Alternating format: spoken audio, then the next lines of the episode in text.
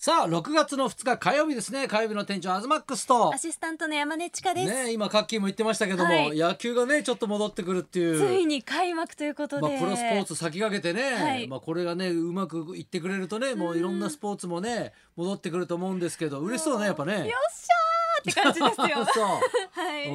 もうなんか今から開幕スタメンを予想するのとかが本当に楽しみでうん楽しみで、ねえ、はいで今日だとこの番組の中でもね、まあ、ケムケムがね今ドーム行ってるから、はいね、その模様もなんか伝えられたらいいなと。ね中継がちょっとつながるようですね中継がね楽しみですねいやだけど6月になりましてね、はいまあほらちょっとあのう動きが出てきたというかねうんまあ、元の生活になるわけじゃないですけど、はいちょっとずつこう戻っていくようなうんちょっと雰囲気がやっぱあるじゃないですか。そうですねでもね6月2日今日、うんね本来だったら、うん熱海五郎一座の初日だったんですよね。そうかもう初日だったんですね今日初日で30日まで、ね新橋演舞場1ヶ月公演のはずだったんですけどね、もうだから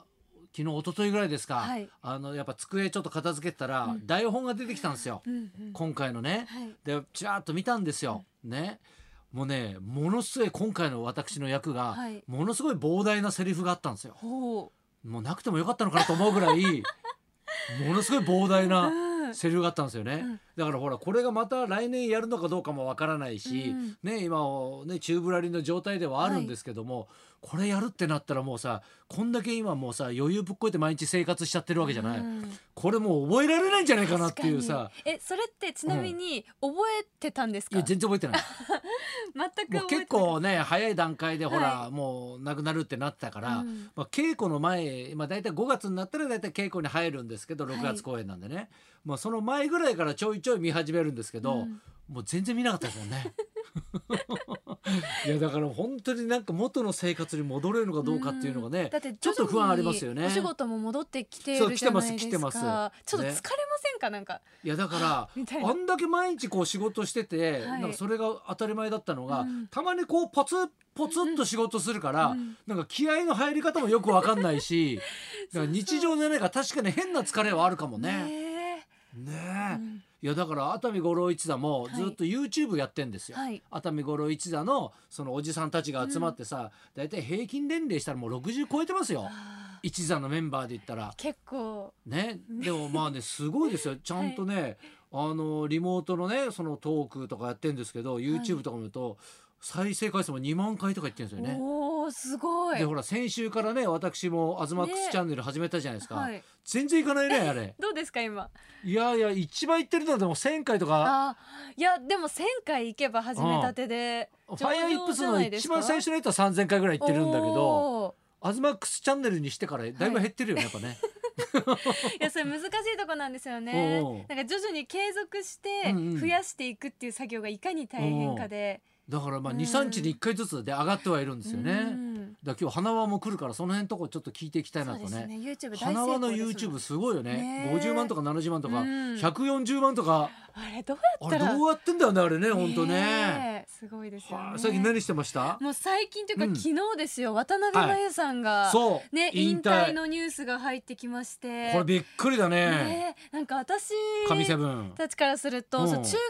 生の時の青春なんですよ、AKB48 さんってそうだろうね。いやでなんかモームス以来だったんですよ、うんその全員の名前がフルネームでわあか確かにるアイドルグループって、うんうんだからもう本当に大好きで全部曲知ってたし歌えたしうん踊れたし、まあでもアイドル人生を全うされた方じゃないですか、うんノースキャンダルいやだし本当そうよねなんか本当になんか綺麗なアイドル人生を送ったというかだからそういうスーパーアイドルだった方って、うん引き際もこうやってスッていなくなっちゃうんだななんか儚いなっていうのは感じましたよねねやっぱ突然の引退ってねちょっと衝撃がうん大きいだろうねしかもさっきツイッターも見たらご本人の、もうそれも削除えされていて、うんうんうんその昨日そのありがとうございましたっていう言葉をツイートされてて、うんうんもう今日ないと思ってさっき見たらあじゃあもう本当にもう芸能界からはい人目につくものはもうやめましょうってことなんもだう。完全にすごい徹底ぶりだいね。やすごいなと思いましたこれが渡辺真由さんかってうんはなんか他にもその私、うんその AKB グループの中で仲いい子とかがいるんですけど、うんやっぱそういう子たちに聞いても、うん本当に表裏がなくてへえすっごい素敵な方だったっていうのはみんなが言うことでそううなんだ。んかっこいいないーっやてかっ感じですこよいね。いっていう反面だからもうちょっと柔軟に頑張ってもよかったんじゃないかっていう意見もありそうじゃないそうなっあてくでるとも。もう真面目がゆえにってとこじゃないですか、いや確かに真面目なイメージはものすごいあるうんね。いや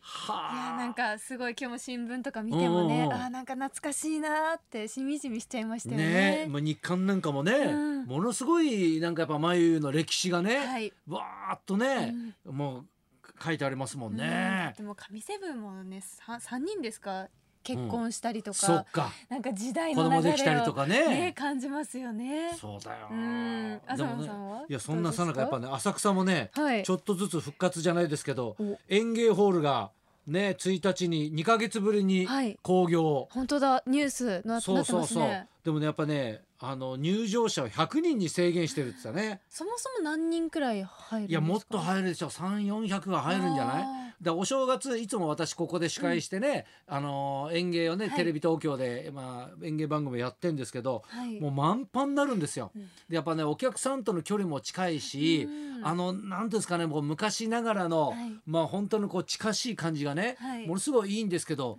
まあ、確かに本当にコロナここにね、うんあの新型コロナが来ると一番危ないのがやっぱり出てる人も、うん見に来る人も結構なご高齢 が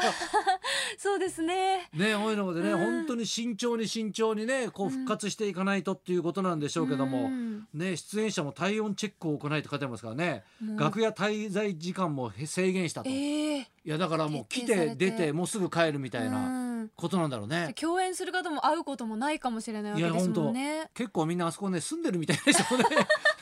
いたかもわかんないからねしていやいや本当に気をつけて、でもねうこんうやってね少しずつねやっぱちょっとねにぎわいをちょっと戻してほしいですよね、はい、いやでも明るいニュースが増えてるから、いやいやね本当そうですよ。いいですよいねや本当浅草なんかははい大概ほらいろいろまあ震災があったりとかうん今歴史上あるじゃないですか。うでほらリーマンショックの時もそうなんですけどはい浅草から人が減ってくんですよ。んうんそうするとあれ世の中ちょっと変わってきたなみたいな感じになってやっぱ最初に戻ってくるのも浅草だったりするんですよ。あへえ外人がね外国の方が増えてきたなってなってくるとあだんだん景気が戻ってくるんじゃないかみたいなはい指標になってたんですけどはい、あ今ほら海外からの人が来れないから。うん、わかんないですそね。うそうそうだから京都なんかもそうだと思うけども、はいやっぱ観光地に人が戻ってこないから、うんその指標が今回はだからないしはい、やっぱ地元の人は地元をやっぱ観光しないわけじゃない。うんで今ほらね各県は県の中で、ね、自分のところで観光しようって言ってるけど、やっぱ東京は東京で観光しようっていうなんかうん感覚があんまりないじゃん。ないですね。観光地っていうね感覚が住んであしんままっていなるといそね。うそうそうそうそうないから。うんだからもうどうにかねちょっと戻ってきてほしいなとは思いますけどね。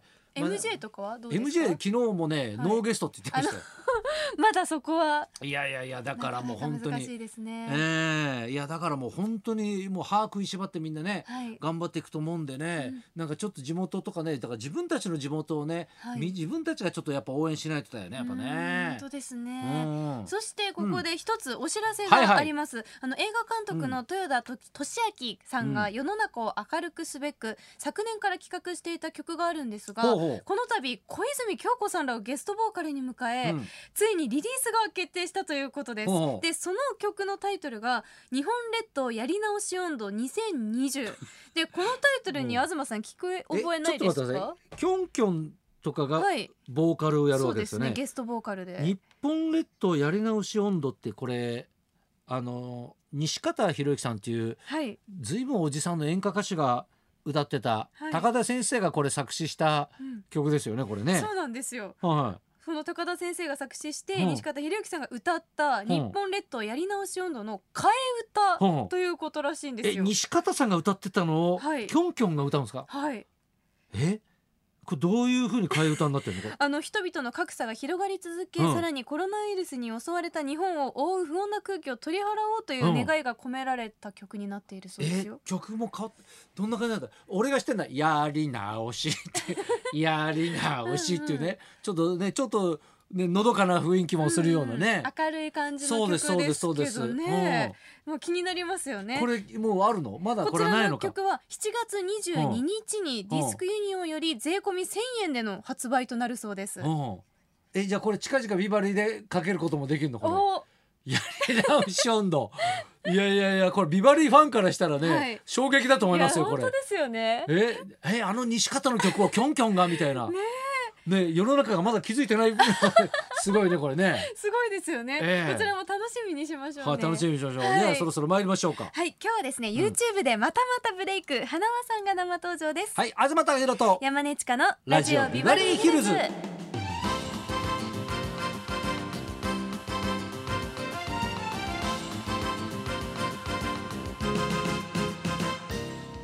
今日のゲストは花輪さん。佐賀県に始まりアイドルプロデュースにファイヤーヒップスそして家族ネタを常に話題に事欠かない花輪さん、常にこうちょっとずつブレイクしてんだよね。ねすごいですよね、あのアンアンテナの張り方っていうんですか、うんなんかすごいですよね今年は新型コロナを逆手に取ったステイホームでの YouTube が大きな話題となっていますうん花輪さんこの後12時からの生登場ですはいそんなこんなで今日も1時まで生放送。